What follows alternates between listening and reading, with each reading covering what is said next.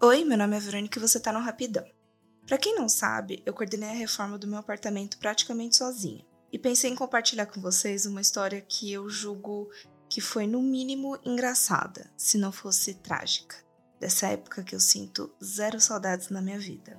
Desculpa jogar umas verdades aqui logo de cara, mas não tem jeito. Reforma dá dor de cabeça. Não importa.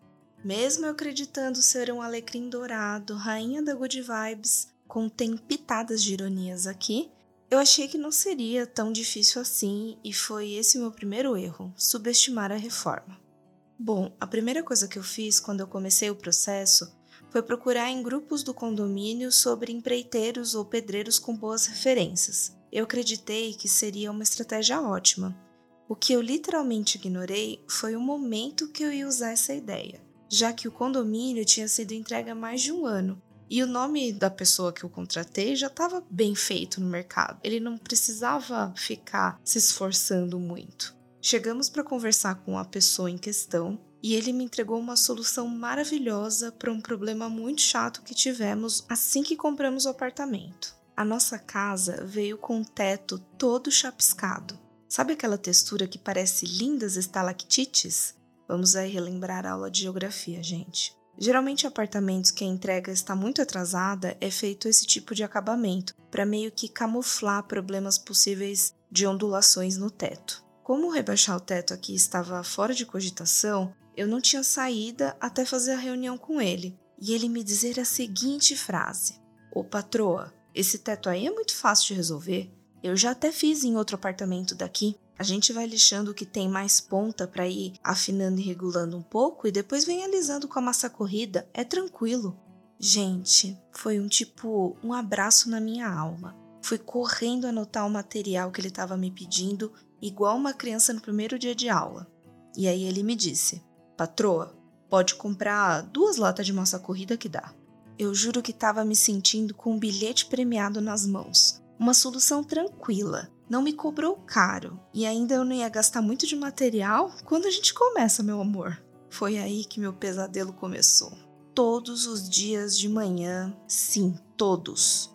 Ele me ligava dizendo que o teto estava puxando muita massa e precisava comprar mais duas. E vamos fingir que cada lata não pesa 25 quilos, tá? E também que eu tenho muita facilidade de comprar 50 quilos de massa corrida assim todos os dias de manhã antes de um cafezinho. Foi passando o tempo e a tranquilidade só aumentava.